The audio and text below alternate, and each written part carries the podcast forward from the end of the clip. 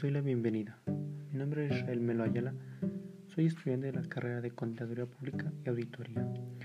Hoy les hablaré de mi proyecto de investigación que realicé en la materia de contabilidad de impuestos, el cual el tema central de mi trabajo es obligaciones fiscales de aquellas personas que realizan entregas de comida por medio de la aplicación de Uber Eats.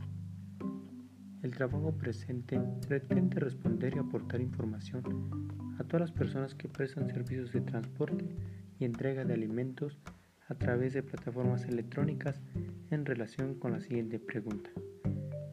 ¿Por qué las empresas con esas plataformas tecnológicas tienen la opción de retener directamente el impuesto que deben pagar?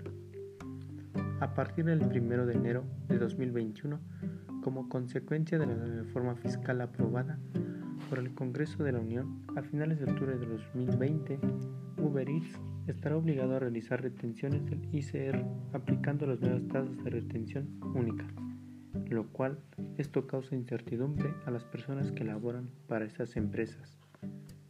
Ahora les mencionaré mis objetivos. Mi objetivo general será generar información a las personas físicas que realizan o en caso de estar próximo a realizar este tipo de actividades sus obligaciones fiscales mediante la reforma fiscal con la finalidad de responder dudas respecto al tema. Mis objetivos específicos son los siguientes. Aclarar que estas retenciones son regidas por las leyes, mencionar las obligaciones que están sujetas estas personas para llevar a cabo sus cumplimientos fiscales. Como último objetivo específico es señalar los pasos para actualizar la actividad económica en el SAT.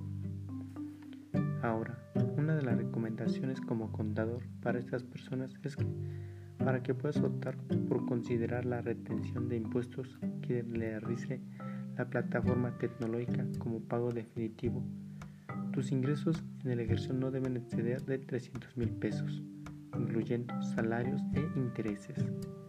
Si recibes ingresos además de los generados por las prestaciones través de Uber Eats, deberás presentar tus declaraciones mensuales y anual de impuestos o bimestrales si estás bajo el régimen de incorporación fiscal.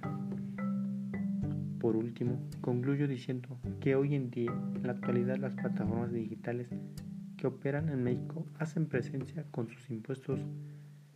Estas están obligadas a realizar retenciones del ICR aplicando las tasas de retención única. Cabe mencionar que de conformidad con lo dispuesto por las leyes fiscales.